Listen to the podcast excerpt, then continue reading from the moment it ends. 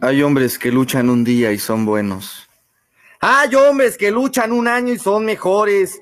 Hay quienes luchan muchos años y son muy buenos. Pero los hay quienes luchan todos los domingos.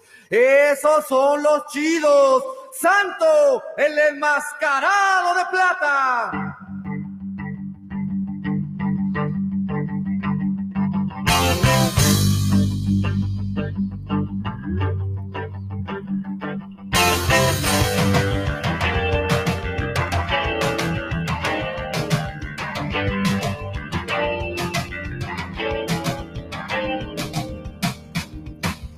Nació en un 23 de septiembre.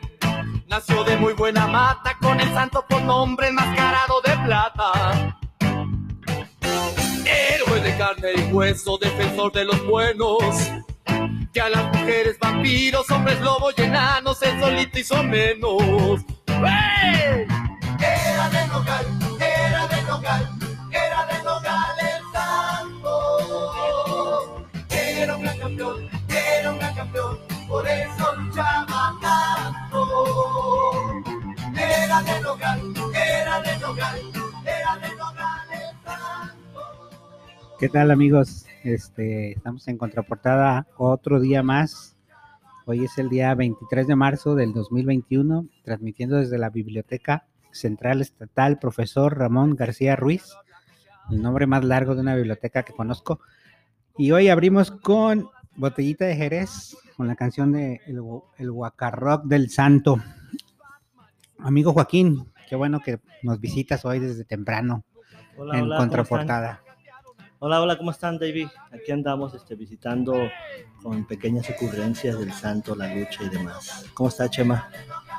Gracias, buenas tardes a todos. eh, Joaquín, David. Pues vamos a hablar algo acerca del cine mexicano y particularmente de la lucha libre. Sí, este, ese es el tema de hoy. Un poquito sobre el cine, Bueno, lo bueno, cual bueno. nos remontaría a, a un poco eh, los orígenes del cine.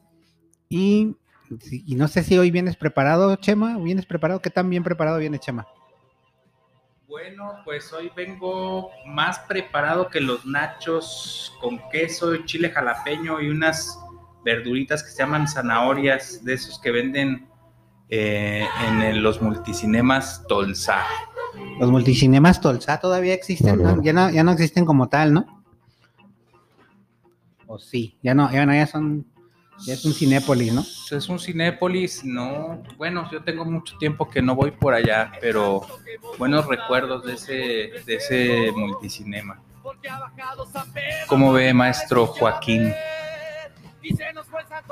No, yo no vengo preparado. Yo vengo preparado pero para comer esos nachos sabrosos que dice Chema. Y aquí a ver qué, qué nos sale en contraportada. A ver, Chema, platícanos un poquito de lo que traes este, para ir arrancando. Ahorita tenemos un problema técnico con un micrófono que nos ha estado este, fallando. Nos hace falta equipo, pero ahí la llevamos. Pues mira, vamos a, ahora sí que como dicen los de las 5 de febrero, vamos por partes. Eh, en 1895 llegó a México desde los Estados Unidos uno de los primeros kinetoscopios inventados por el mismísimo Edison. Y un año más tarde, por iniciativa del francés Gabriel Bairé, se abrió en la capital la primera sala de proyecciones cinema- cinematográficas. El éxito inmediato que experimentó llevó a que varios inversionistas mexicanos se lanzaran a promoverlo. En aquellos primeros años, el séptimo arte bas- eh, basaba, perdón, bastaba que el público vie- viese imágenes movilizadas, es decir, que estábamos hablando de 1895 era, pues no sé, lo que conocemos como el cine mudo. Entonces, el público solamente se, mm, se preocupaba o le bastaba, pues, el ver imágenes movilizadas y poco le importaba su tema, como lo indicaron algunos de los primeros títulos, que se llamó Riña de hombres en el Zócalo y Rurales al Galope. Esos eran las dos cintas que proyectaban en aquel entonces. Lo que nos sitúa en el tiempo del porfiriato. De hecho, el mismo Porfirio Díaz aprovechó al máximo el cine para hacer su publicidad y su propaganda, haciéndose filmar cuando inauguraba algún edificio o cuando eh, reabría las vías del ferrocarril o simplemente dando un paseo, como muestra una cinta que se llama El General Díaz paseándose por el bosque de Chapultepec. Ha de haber sido un hit ¿no? Una, una peli de un blockbuster de verano, ¿no? ver pasear al, al, al, general Porfirio Díaz por reforma, ¿no? Sí, y este también hay que recordar a lo mejor ahí las películas del cine mudo, así como decía Chema, que, que digamos que el país o las películas del cine mudo que predominan mucho son las películas de Einstein, ¿no? Eh, el, el, el, cineasta ruso, este, y unas películas muy, muy, muy interesadas, interesantes, El acorazado Potenkin, donde se manifiesta precisamente la, la revolución rusa, precisamente, entre bolcheviques eh, mencionados pues ahí. Sí, sí, sí, sí, el cine yo creo que viene a, viene a aparecer a, a principios de, del siglo pues 20, en 1900 y pico a la fecha, y es un cine que viene a hacer una irrupción dentro de la cultura, dentro de muchos este, aspectos de, de, de, de todas las sociedades, y dura bastante tiempo, ¿eh? hasta que aparece el, el videoclip, el video, en que será en 1960 y pico, 70, y ahí comienza el declive un poquito del cine. Y hoy, pues con las plataformas, bueno, ya me fui muy acá, pero nada más como para contextualizar el cine, la televisión, el videoclip, y luego las plataformas que hoy ya pues ya muchos no van al cine. Pero precisamente por eso hay que recordar esta, estas, estas etapas del cine que no nos tocó vivir ahí, pero que los conocemos a través de las películas famosas e interesantes. Y, otra cosa, lo que decías de las plataformas es que está bien chido que hoy los puedes encontrar en YouTube, esos cortos de cine mudo que hablabas, como la de El Acorazado, de, y que también el cine pasó casi inmediatamente, como dijo Chema, a ser una herramienta política, ¿no? O sea, las personas en el poder luego, luego utilizaron al cine como una herramienta para adoctrinar, adoctrinar al pueblo y, y empezar a poner su perfil este, político y sociológico, sociólogo, sociólogo, socialista.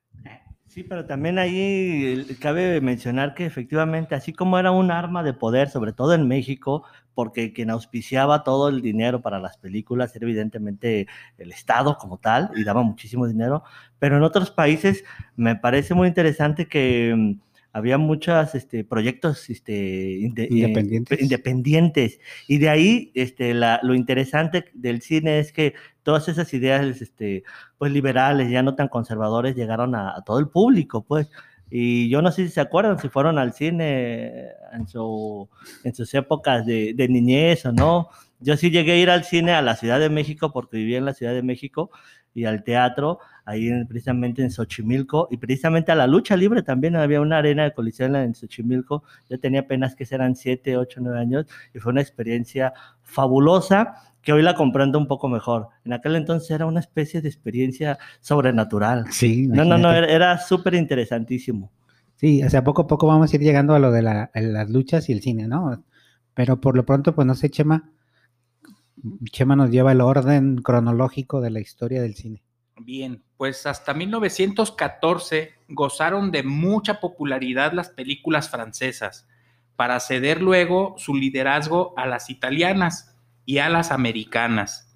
La primera película mexicana original con guion se hizo en 1908 bajo la dirección de Felipe de Jesús Aro. Quien hizo también de protagonista fue El Grito de Dolores, película muy criticada por sus inexactitudes y su complicado desarrollo narrativo, y además de su falta de verosimilitud. Después surge el género documental con Salvador Toscano y su hija, quienes pasaron a formar un archivo que da testimonio de la historia y de la vida mexicana a principios de la Revolución Mexicana. En realidad,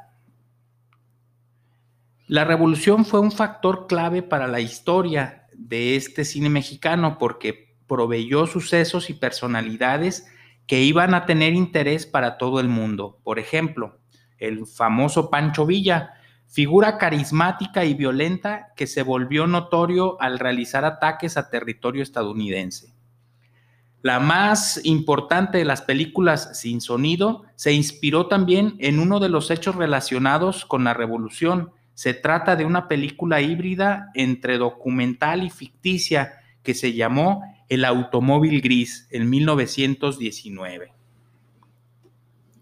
Y esta película del, coche o el automóvil gris fue precisamente hace tres o unos cuatro años o cinco años, fue musicalizada, porque es muda, fue musicalizada con de manera experimental con Trocker, la banda Trocker, que ya no existe hoy, y son este, era precisamente un saxofón, una trompeta, batería ahí, era muy austero, pero fue musicalizada en vivo precisamente aquí en el Diana, estoy metiendo goles ahí, este, musicalizado ahí, y fue una película que data precisamente, si no recuerdo mal, de 1919, este, pero lo interesante es que eh, esa película retrata sobre, digamos que, mm, eh, lo que hoy llamamos el narco, en aquel entonces era, pero en la Ciudad de México, y cómo estos cuates, la banda del coche gris, pues, este, andaban este, espantando a toda la gente. Fue muy sonada, muy interesante, porque fue como muy experimental en ese sentido. Ok, pues siguiendo un poquito más, un, breve bloque de, historia. Si bien para los años 20 había en México un fondo de experiencia y talento y además infraestructura necesarias para posibilitar un buen desarrollo del cine, aparece una figura muy importante para esta industria y se llama Dolores o se llamó Dolores Martínez Asunzolo, quien fuera hija de un pudiente, una pudiente familia duranguense que había perdido sus riquezas durante la revolución, esposa de otro terrateniente y prima de un actor. la descubrió el director estadounidense Edwin Caribou y se la llevó a Hollywood, donde la vendieron al público estadounidense como española, bajo el nombre de Dolores del Río, quien hizo una treintena de películas en Hollywood antes de volver a, México a seguir actuando en la industria nacional. Bueno, vamos a, darle un cortecito, el primero, y ahorita volvemos a contraportada.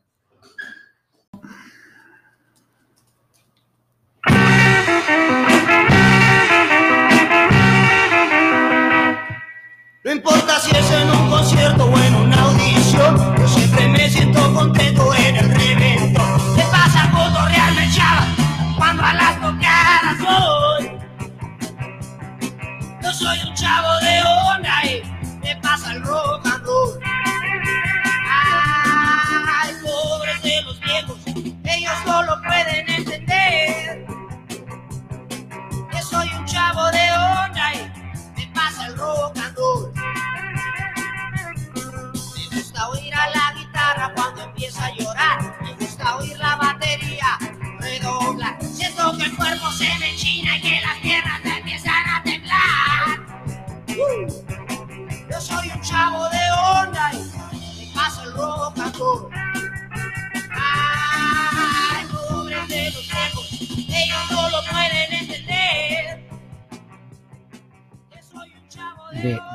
Souls in My Mind, chavo de onda.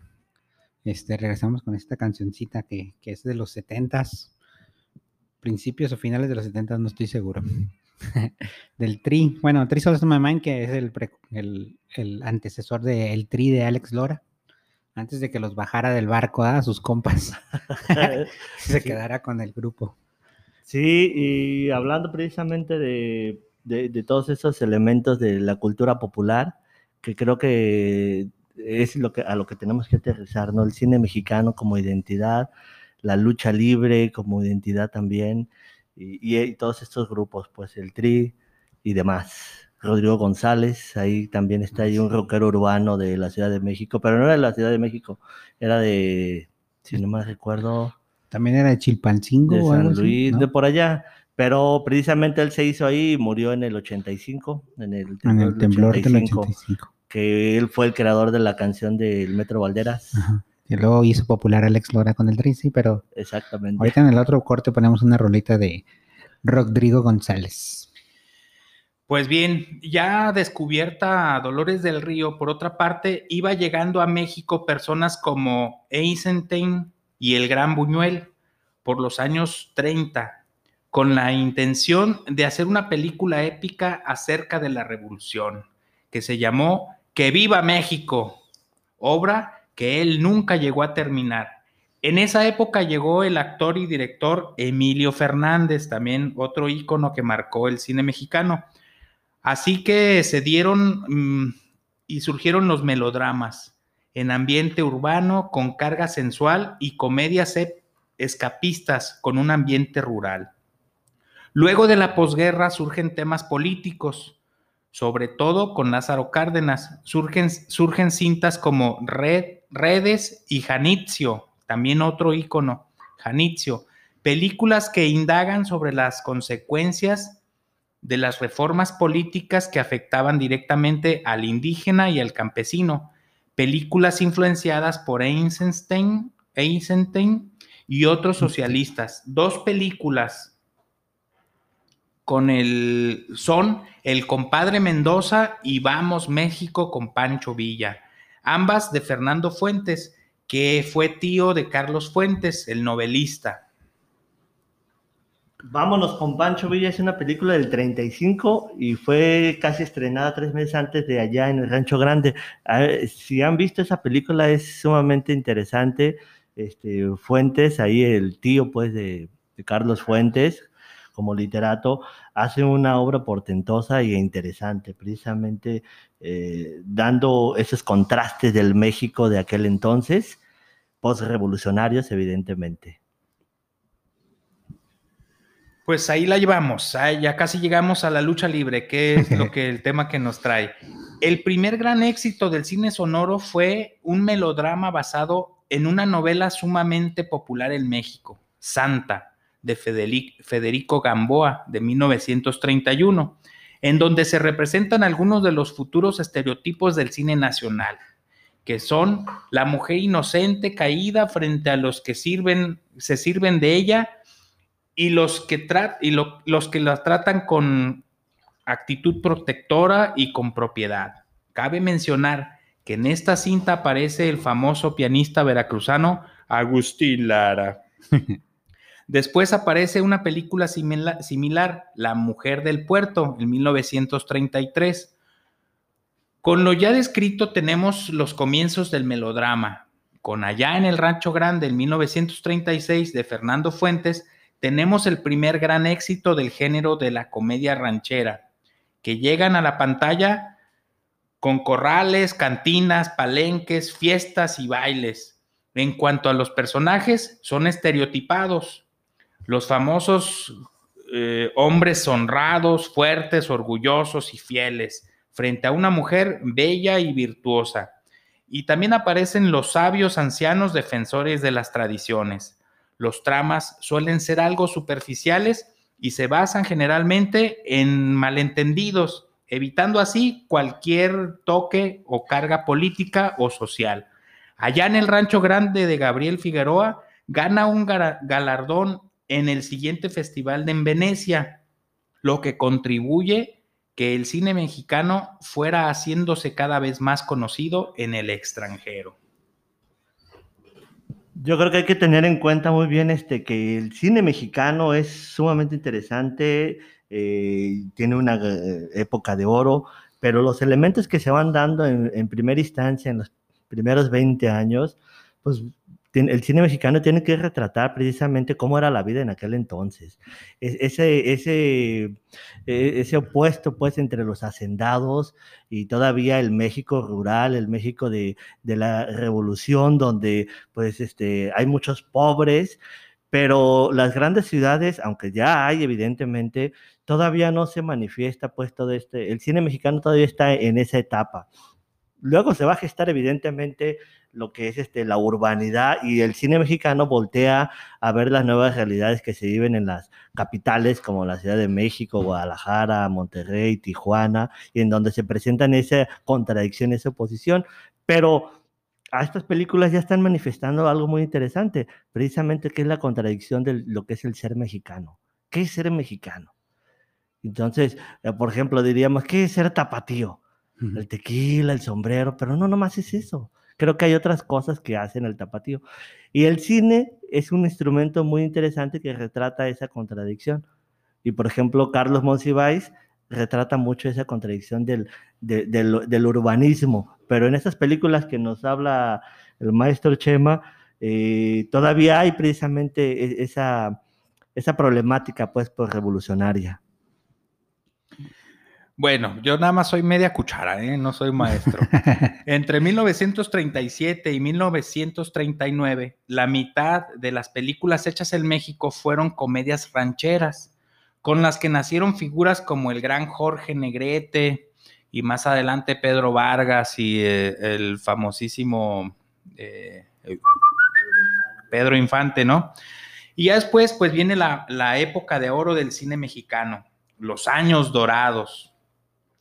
A lo largo de la, década de los años 40, el cine mexicano vivió un esplendor. Ganaban gran relevancia en el ámbito internacional tal como sucedió en 1946 en el marco de la primera edición del Festival de Cannes, donde participó y obtuvo la Palma de Oro como la película, eh, la película María Candelaria en 1946, bajo la dirección de Emilio Fernández y con la fotografía a cargo de Gabriel Figueroa. Además, ese mismo año fue fundada la Academia Mexicana de las Artes y Ciencias Cinematográficas, por sus siglas AMACC, que a su vez creó el premio Ariel con el propósito de reconocer los méritos de la cinematografía mexicana. La primera ceremonia de premiación se llevó a cabo el 15 de mayo de 1947. Ya, este, bueno, ahorita que se está hablando del cine y para ir entrando al tema, este, por ahí del 1922, el, el, la lucha libre empezó a, tomar camino cuando un exteniente de la revolución, eh, Salvador Luterot, considerado el padre de la lucha libre, crea la empresa mexicana de lucha libre que hoy conocemos como el Consejo Mundial de Lucha Libre. Este, dicha empresa celebra su primera función en 1933. Entonces, de 1933 a esta fecha que, está Chema platicándonos del cine, eh, la lucha libre empieza a tomar ya gran popularidad, ¿no? O sea, ya, ya, la, la gente lo empieza a, tomar como un espectáculo digno de los mexicanos, por decir así, ¿no? Y es cuando empiezan transmisiones por televisión de, la lucha libre mexicana, lo cual empieza a popularizarla y empieza a haber este acercamiento entre la lucha libre y el cine, que se va a dar hasta 1952, cuando se filma la primera peli. Entonces, el, el, el cine mexicano y la lucha libre se están acercando por, cronológicamente por los 50, ¿no? Ciertamente, además, eh, el resurgimiento, más bien el surgimiento de la radio, la televisión, entonces van haciendo como una especie de, amalgama en donde muestran las diferentes culturas eh, a lo largo del tiempo. Y recuerden que la, eh, en el cine mexicano influye la Revolución Mexicana pero en el, en, el boom del cine mexicano a nivel internacional es gracias a la, a la, guerra mundial, la Segunda Guerra Mundial, en donde había mucha producción de películas estadounidenses y en ese entonces baja la producción hasta el 2%. Entonces, eso eh, aprovecha la industria mexicana para empezar a producir. Se empiezan a construir los, eh, los estudios Churubusco, y, surge la, industria mexicana y empieza a producir eh, películas, hasta el 50% de las películas eh, en México, en los estudios Churubusco. Entonces estamos hablando ahí como de los años 50, 40, finales de los 40, principios de los 50, que, que también cuando la lucha libre empieza a tener este éxito y es donde empiezan a surgir ahora sí que sus grandes glorias, ¿no? Entonces estamos hablando de que en los años 50 México pudo haber estado rozando con el primer mundo en producción de espectáculos, ¿no? De hecho, México era, en un momento fue una de las primeras por su gran producción y por su, por su gran talento. En verdad, las películas mexicanas que retratan la vida de, la revolución o posterior de los hacendados o, del, o por ejemplo de los íconos de, que ya mencionaba Chema, Negrete, la técnica que se utilizaba exactamente cinematográficamente era de, primer orden, pues. Entonces, los extranjeros cuando observan todas estas técnicas, por ejemplo, si se acuerdan cómo el Indio Fernández cuando muestra las películas, los panoramas, los, planos grandes, paisajes grandes, es una fotografía, es una, este, era portentoso, pues. Y con pocos recursos se lograba hacer este, películas de ese tipo. Yo creo que eso también eh, fuera de México, se, aparte de, retratar de cómo pensábamos, cómo vivíamos, este, también con una buena técnica y una buena fotografía, pues bueno, los cautivó. Y ahí aparece con la Segunda Guerra Mundial en el 45, pues, cuando termina, pues eh, todo el mundo está en crisis. Y en México, ¿cómo se refleja esta crisis de la cultura popular para salir de nuestras frustraciones? Pues la lucha libre. La lucha libre creo que refleja mucho esa contradicción de la crisis porque, porque es como una catarsis. Tanto los que actúan como los que van, entran. Y fíjense, Monsiváis, perdón, una anécdota, Monsiváis eh, era de esos intelectuales que, que decía precisamente que él se ponía una máscara para ir a la lucha libre. y se ponía la máscara, una máscara porque, pues, era, eh, pero se burlaba de sí mismo, pues yo soy un escritor y para no ser juzgado, pero juzgado, como que, porque iba porque, y porque tenía un estatus la, la, la, lucha libre también como intelectual un poco más bajo, ¿no? Me pues, imagino. bueno, la lucha libre, aunque sí y no, o sea. En términos populares, era popular y era de lo, de lo, de, de, de lo, ¿cómo podemos decir? Pues, de, banqueta. De, banqueta, eh, es decir, así era. Eh. Un intelectual iba a ir a asistir a, esas... Este... exacto, pero no nomás asistir. Participar. Era participar con un propelio de groserías tremendo, pero él se ponía y era una especie como decirle, bueno, no soy este, es un personaje creado por mí y va. Sí, lo, lo cual nos, nos trae, Joaquín, a, a que luego ahorita nos platiques un poquito sobre esta dualidad de, la lucha libre, de, la máscara, de, tomar un personaje, ¿no? La lucha libre en sí, pues tiene, es como una representación de la vida, los buenos contra los malos peleando y los espectadores acá abajo y luego también tomamos partido y, está esta cosa de que o, voy yo o va mi personaje, ¿no? O sea, tienes esta forma de ir a la lucha libre a ser otra persona, ¿no? Como, como lo que platicabas de Carlos Monsiváis, es una práctica muy, muy, este, muy arraigada del mexicano que viene desde esto, este periodo de tiempo, en los 50. Sí, por ejemplo, vamos a ubicar diferentes escenarios.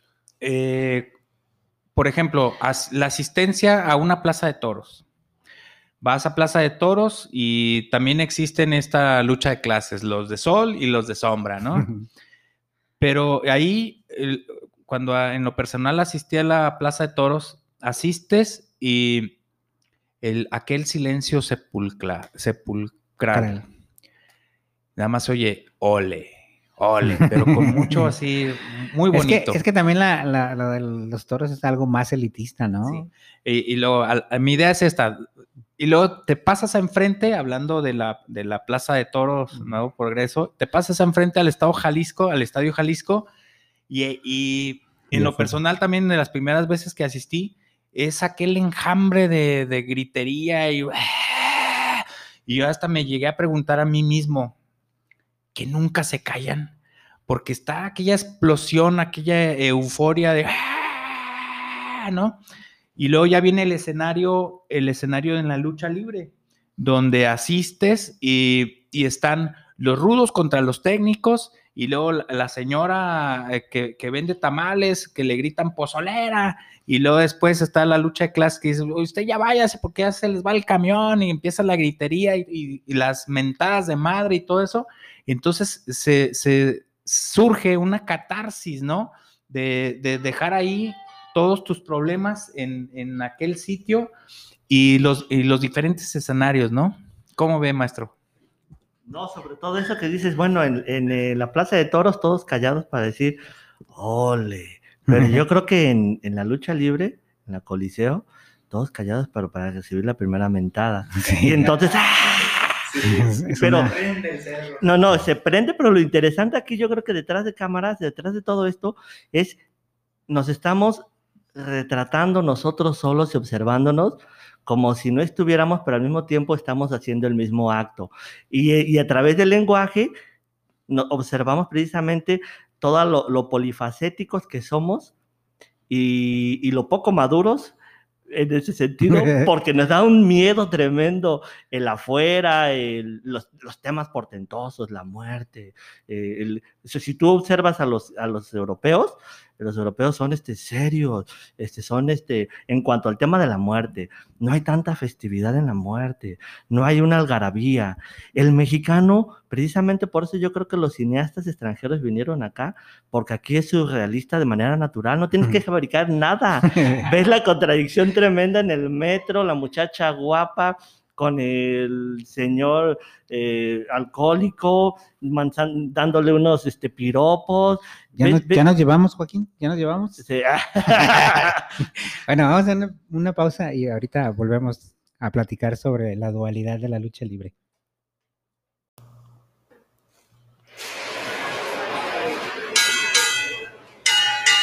Respetable público lucharán a dos de tres caídas sin límite de tiempo.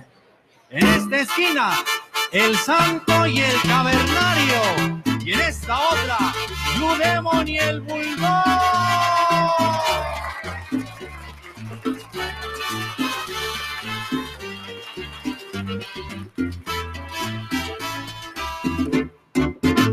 La arena estaba de bote en bote, la gente loca de la emoción. En el ring luchaban los cuatro rudos, ídolos de la afición. La arena estaba de bote en bote, la gente loca de la emoción. En el ring luchaban los cuatro rudos, ídolos de la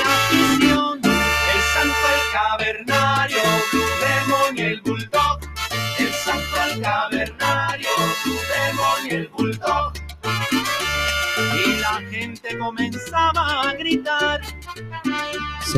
Se tomaron, muy en serio, amigo, esto de venir en la lucha libre. Ya los veo con su máscara. El maestro Joaquín con la de la Huracán Ramírez y, Chema trae la del Rayo de Jalisco.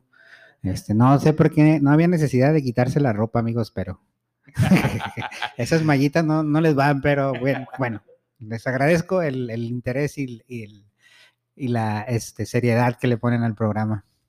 Bueno, pues es que eh, amerita, ¿no? Amerita. Y así apagamos, matamos dos pájaros de un tiro. Eh, cubrimos nuestra nariz y nuestra boca y aparte nuestro rostro, ¿verdad? el famoso rayo de Jalisco. Yo tengo una foto por ahí con él. Ah, yo también, con el, con el hijo, porque ya el papá ya nos tocó. Ajá. Sí, sí, este, yo tuve la fortuna de, de, trabajar ahí en la Ronda con Iseo mucho tiempo y, conocí varios luchadores. Oye, este maestro Joaquín te decía hace ratito de, de, ubicarnos en la época de los 50 cuando la lucha estaba como apenas tomando una identidad. Ha haber sido bien interesante. O sea, ahorita tú vas a la lucha libre y tú lo explicabas y Chema lo explicaba de que sabes cómo actuar, o sea, o sea, ir a, pero cuando vas por primera vez a una función, que es lo que tú decías hace rato, que fuiste en la función de Xochimilco, o sea, sin saber cómo, cómo actuar, ¿no? O sea, por primera vez vas a un espectáculo de lucha libre y no solo tú, sino todo el público que está contigo, este, cómo se va creando la identidad de, güey, voy a gritar o, qué hago, ¿no? Este, ¿Entiendes? Son como, es como cuando vas a una fiesta y después de que pasó una hora y media y que ya, este, todos tomaron sus respectivas bebidas, este, hay una transformación de la personalidad de, las, de las, ahora sí, de los sujetos, los individuos, y entonces comienzan a sacar el, el, el, otro David, el otro Chima, el otro Joaquín, y comienzan a ser más desinhibidos, más libres, y en ese sentido, este, pues se crea una atmósfera interesante, pues, porque de pronto se dice lo que no querías o se, se dice lo más oculto o lo que te molesta. Ah, bueno, pues así algo pasa. Bueno, a mí me pareció, yo recuerdo esa época, eran 8 o 9 años tenía, este, era como en el 82, 83, y me llevaron unas amigas, ya ni me acuerdo, yo iba con unas muchachas, me acuerdo yo con las muchachas, me llevaron y no, pues era algo interesantísimo. Era como una fiesta, esa fiesta electrónica, donde se apagan las luces y todos se transforman y todo es posible. Y, me decían las muchachas, pero tú no te espantes. No, pues yo estaba fascinado por, porque era una atmósfera muy interesante. Sí, era una serie de. Veías a la señora que normalmente vende las frutas y verduras en el mercado Xochimilco, que yo iba seguido ahí, a la, la señora bien tranquilita con su rosario y todo. y ahí la veías transformado como un monstruo pero no te caía mal, te daba mucha risa. Y qué, bello que, que, haya un espacio donde las personas puedan sacar toda su frustración y al salir salen bien tranquilos uno con otro. Bien ligeritos. Bien ¿eh? ligeritos, pero lo más sorprendente es esa señora o ese tipo de personajes. Y dices, órale, qué chido. Ah, bendito México que... Imagínense eh, haber nacido, no sé, en, en Suiza. Suiza y perderte una lucha libre en la Arena Coliseo no, no tiene precio. En lo particular, nos tocó un intercambio estudiantil de unas, unas chicas alemanas que vinieron a México, eran siete. Entonces, este, dijimos nosotros, bueno, pues ¿a dónde las llevamos, no? Pues ya hicimos un tour por el centro de la ciudad, como dice la canción del personal, las paseamos por todo el centro y nos fuimos a ver el cine Variedades, a la Fuente, al kiosco, al Cabañas. Al Cabañas. Y pues era fin de semana. Nos fuimos y, las llevamos a la lucha libre. Nos compramos unos respectivos, este, unos botes que venden ahí.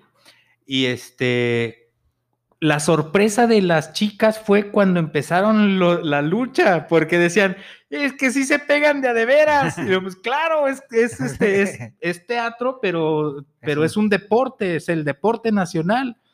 Y, este, y empezaron a, darse y se oían las cachetadas, ¿no? Y, y, y en ese pues, no había tanta gente nos dieron oportunidad de subirnos al cuadrilátero, no, está muy dura la lona, ¿eh? Lo que ves en televisión y dije, ah, ahorita me aviento de la tercera cuerda y salí con un dolor de espalda. A la fecha, sí. Sí, sí, hay, está, hay este mito de que nos hace creer que la lucha libre es falsa, ¿no? Pero yo por experiencia propia, así como tú, Chema, y yo tuve la suerte de trabajar ahí, ver, ver entrenar a los luchadores, son unos deportistas de alto rendimiento y, y entrenan y entrenan y entrenan y se lesionan y se lastiman para dar un espectáculo que, que, luego no valoramos, o sea, bueno, sí lo valoramos los que nos gustan, ¿no? Este, pero, pero es verdad, cuando vienen gente de, del extranjero, a mí también me ha tocado pasear extranjeros a, a, la lucha libre, es una sorpresa para ellos, este, todo el espectáculo, ¿no? O sea, desde que ya, desde que llegas a la lucha libre y están tomando la gente afuera sus caguamas, entras la fila, que te, te, asignen un asiento y que empiecen a, darte carrilla todos los mismos este, asistentes hasta que comienza la lucha en sí, es una sorpresa para ellos eh, muy, muy especial, muy folclórico, sí. Sí, sí, sí, ese folclore que es muy natural precisamente a, nosotros los mexicanos, pues. Y, precisamente en, en, ese sentido podemos hablar, por ejemplo, de muchas frases. No sé si se acuerdan de algunas. Eh, ah, nada más antes de comenzar con las frases, creo yo que se fue perdiendo esa magia o se fue dudando de que era verdad lo de la lucha cuando la lucha libre se empezó a transmitir en la televisión. Ahí decías, es que, es, que parece como que teatro, porque la televisión, eh, como es un medio que te transmite y tú lo ves y dices, no, no es cierto, esto no, pero cuando vas Sí, es que la televisión lo, lo demerita mucho, ¿no? Lo, lo, lo, lo sí, lo demerita. De hecho, ahorita ya no es, desafortunadamente, ya no es un, un deporte o una, este, una dinámica que sea de masas. Ya ha bajado muchísimo muchísimo. A lo mejor el fútbol se sigue manteniendo en ese deporte popular, pero la lucha libre ya no. No como en los años 80, 70, 60, 90, era un, era un espectáculo. A partir de que empezó a llegar a la televisión, empezó a bajar, a bajar, a bajar. Pero, y, ahorita, pues ya es mucho menos, ¿no? Sí, pero bueno, también la televisión influyó primero, el cine, y es lo que estamos hablando del cine, claro. influyó a que se hiciera popular, ¿no? Cuando en 1952 se, se, transmitió o se filmó la primera película con un luchador, ¿no? Entonces ahí empieza el plus, el, el, el, el, ahorita hacemos comercial, chama, pero entonces el, gran boom vino cuando el santo era un luchador popular y, migró al cine eh, y que sus primeras películas, de hecho, ni fueron mexicanas, fueron cubanas grabadas en La Habana, un año antes de la Revolución Cubana, por cierto y él grabó más de 50 películas, lo cual catapultó al cine a, la lucha, la popularizó, ¿no? Entonces ya también las transmisiones en televisión no eran lo mismo que son hoy, ¿no? Con 10 cámaras y, ¿entiendes? Antes era una sola cámara fija y veías un narrador muy serio y... Pero, pero yo creo que hay una diferencia. Cuando hablas de las películas del Santo y todo el cine de oro, que son documentos este, bien hechos, bien estructurados y con técnica y con una intención. Creo que el Santos no fue el Santos hasta que llegó a la televisión, porque digamos que el personaje ya existía, ya era la lucha, ya actuaba y aparece la, ahora sí que el cine, el interés por transmitir eso y entonces el Santos se vuelve un icono, se vuelve un héroe y para que haya un héroe pues debe de haber antihéroes muy interesantes, este, pero la realidad de esas películas es muy distinta a la, a la, televisión moderna, donde, donde se transmiten. Pues creo que hoy mm, yo, a mí me gusta el box. Yo los sábados, este, por vicio personal, tengo que ponerme a ver para, yo creo que también sacar mis frustraciones. Pero antes del box está la lucha. Y está solo, solo, solo, solo.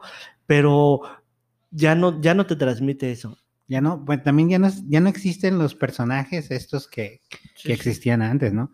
O sea, el, cine mexicano de, lucha libre tiene mucho que ver también con lo que tú decías de la cultura mexicana, ¿no? Cómo asocia, por ejemplo, al santo luchar contra las momias de Guanajuato, ¿no? Que, que, es ya una idiosincrasia más mexicana, ¿no? Y los villanos más mexicanizados. Y entonces, ayer nos platicabas tú una anécdota de cómo los europeos veían el cine de lucha, ¿no? Como algo serio, como Sí, de hecho, lo bueno, sobre todo las películas del santo, que tú decías como, como un cine de culto, pues, porque en el fondo dices, oh, hay toda esa intención de hacer eso para mostrar esa, como, como cuando alguien quiere mostrar la contradicción o la frustración, sí, esa es la intención, entonces, pues claro, catapultó en, verdad no, que no tenían la intención de hacer eso.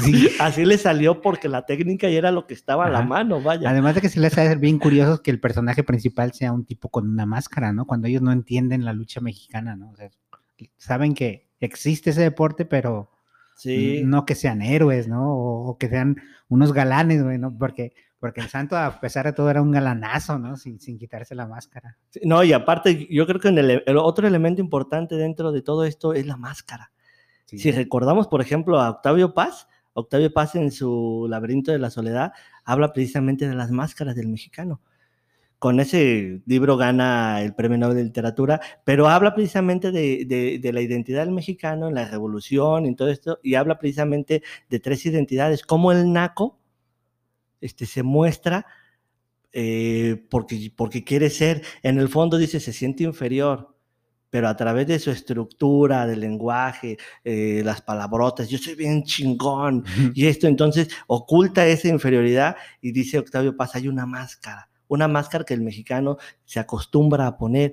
Entonces llega la lucha libre y, y, no necesitas hacer literatura ni intelectualidad, sino con una máscara y un escenario eh, escenificas todo lo que somos y no somos al mismo tiempo, dices, no, pues entonces eh, llama mucho la atención. Y por ejemplo, Alfonso, el doctor Morales, ¿se acuerdan? Sí.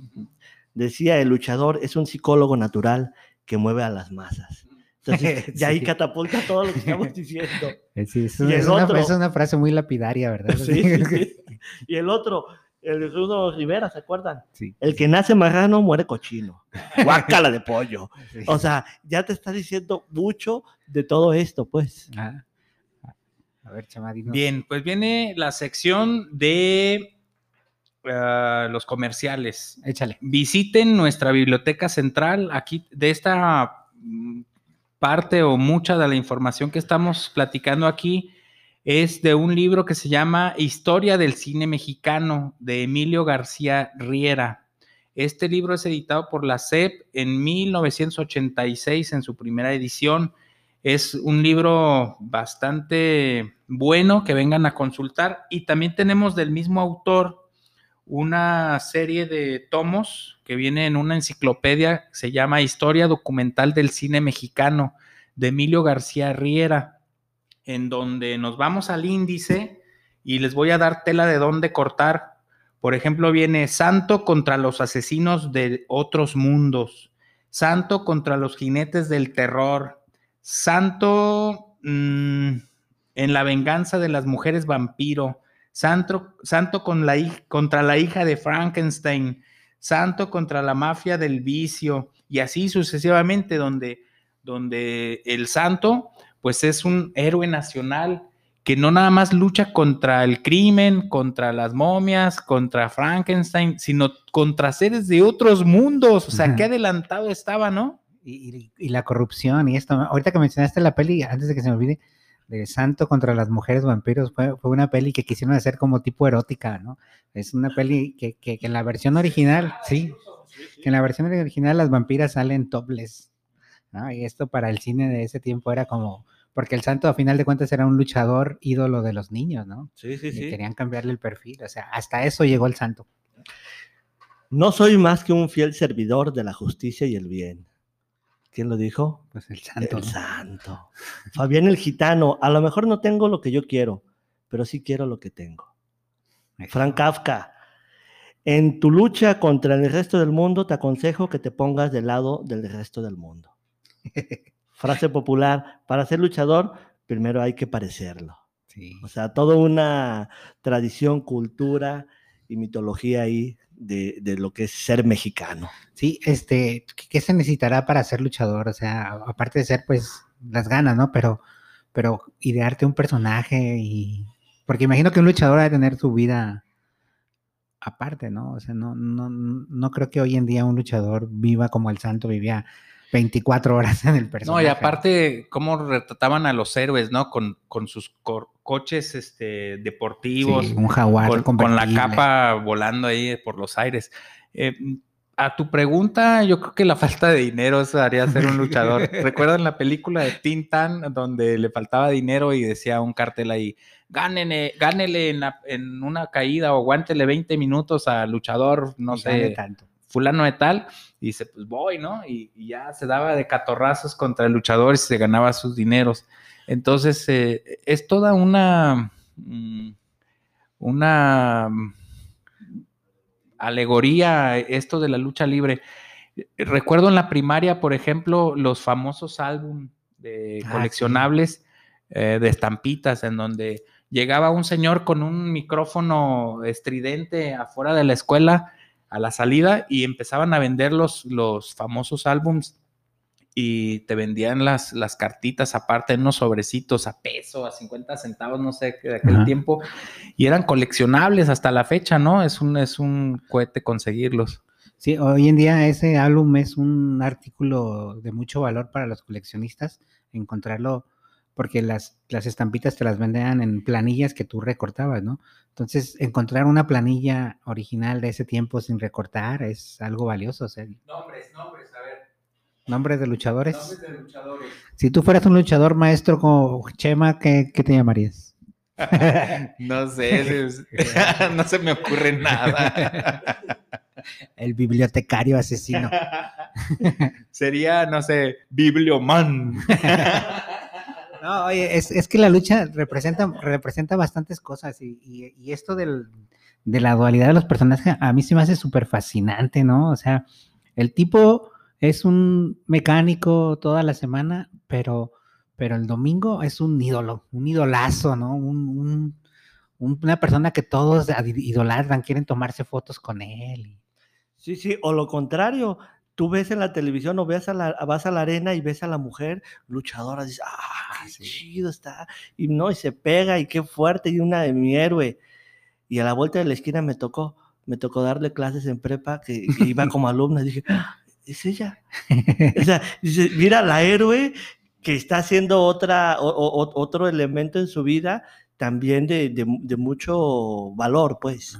Entonces, esos héroes yo creo que son muy necesarios para cualquier cultura y en nuestra idiosincrasia, pues el mexicano, pues buscamos muchos héroes. En aquel entonces el santo, antes el calimán, eh, pero ¿y hoy cuáles son nuestros héroes, no? Ahora que... Ricardo Anaya diciéndonos que no, compremos caguamitas. Perdón. ¿Cómo dice aquella frase célebre? Eh, hay unos que luchan toda su vida hay otros que luchan un tiempo. No me la sé muy bien, pero hay otros que luchan todos los domingos. Esos son los chidos. Y luego ya empieza el Santo, el Cavernario, Blue Demon, el Bulldog, eh, el Huracán Ramírez, la, eh, la Huracarrana. Sí, las llaves, este. Las llaves, las técnicas. Las llaves y contra llaves, porque a final de cuentas el, el espectáculo era, pues, la lucha, un tipo de lucha grecorromana, o sea, era un deporte que luego los mismos luchadores fueron dándole este, una calidad diferente, ¿no? Con los colores, con los nombres, con, o sea, lo fuimos y, ahora sí que poniéndole nuestra identidad. El folclore, mexicano. Y esto que dices del origen, de la génesis, de la lucha, pues yo creo que tiene que ver precisamente, si recordamos toda la mitología griega, eh, parte fundamental de esto es la lucha y la lucha entre los dioses, los dioses que castigan a los semidioses o a los hombres. Y entonces desde ahí eh, la lucha como tal tiene un registro eh, de identidad mitológica que nos permite vernos en ellos y al mismo tiempo este, solucionar algunos problemas. Y si no lo solucionamos, por lo menos en el mexicano, divertirnos con todo en este el populacho. sí. Ya si no ganas o pierdes, pues ya lo importante es el camino, ¿no? ¿Cuáles serían como las, eh, las palabras para, para alguien que no sabe de lucha libre? Que diría, ¿qué, qué, qué, qué tienes que tener claro para poder entender mejor la lucha libre? Evidentemente ir, pero ¿cuál sería en ese vocabulario? A ver. ¿Cuál sería? No sé, yo digo, yo pregunto, primero sería el técnico, ¿no? Que es el ah, técnico es el luchador que, que, respeta las normas en el cuadrilátero, ¿no? El contrario sería el rudo, luchador que no respeta las reglas. Y ahí viene precisamente ese opuesto interesante entre el bien y el mal, entre que el bueno a veces se pasa a ser malo. Ah, y en la vida cotidiana normal, dice, yo soy bueno, pero si quiero salvar a mi familia, pues tengo que sacar a esto. Entonces te pasas del otro bando y justificamos todo esto de muchas formas, ¿no? Sí, sí, además de como, como, como, como aficionado también tienes que tomar partido. Ah, sí, claro. o sea, ¿eres técnico o eres rudo? Sí, sí, sí. El, ¿Qué otro, otra palabra? La máscara como tal, que es el objeto más preciado de un luchador. Resguarda su identidad. A través de ella encarna un personaje en su presentación sobre el, sobre el ring de la afición. La otra es la afición, pues, que tienes que tomar ciertas reglas también la afición. Una, abrirte y quitarte todos los prejuicios para poder vivir la experiencia. Si no quieres finalmente hablar, vivir la experiencia y decir, ah", es decir, disfrutarlo, pues, porque al final de cuentas, ahí está, estamos todos. Voy a hacer un paréntesis aquí. Fíjate, cuando, cuando yo tengo pues varios amigos y, un amigo muy serio, muy serio, ¿no? Entonces lo llevé por primera vez a la lucha libre y, y pues todos gritamos, ¿no? Y él, este, se, se se detenía para gritar, pero a final de cuentas, conforme iba pasando la lucha, soltaba un gritito, ¿no? Y, hasta que de pronto ya estaba ¡ah! parado y ya siéntate. o sea, la, misma, el mismo ambiente de la lucha te va dando pie a, que te comportes tú de una forma que no pensabas que te ibas a comportar. Yo me imagino que él cuando en la mañana le dije, vamos a ir en la noche a la lucha, él no pensaba estar gritando groserías en un lugar, ¿no? Y cuando llegó ahí, dijo, güey, pues aquí es el lugar. el mano a mano, ¿se acuerdan lo que es el mano a mano? Enfrentamiento entre dos luchadores en donde se demuestra quién es mejor. Puede ser sin apuesta, de por medio, solo se miden para ver quién es superior. Y así sucesivamente, pues podemos detenernos en, el análisis del lenguaje y en las frases populares y nos dice mucho de nosotros mismos, pues. Pero es como un sociodrama, ¿no? Una especie, cuando vas a la lucha, al final, si lo hiciste bien, descansas. Bueno, vamos a, a, una pausa y ahorita regresamos ya para despedirnos de este entretenido programa de contraportada.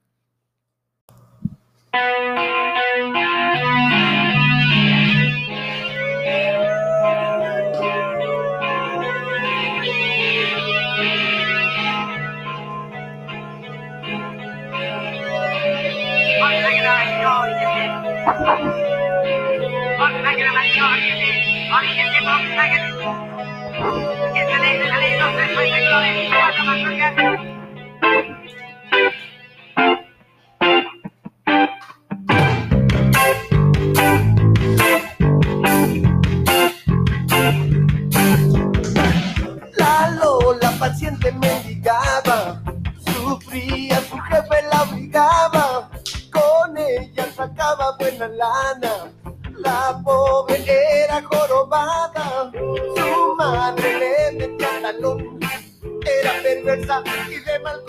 corazón. Los botellitas de Jerez, todo lo que digas será al revés. Este, pues no sé, vamos llegando al final de contraportada.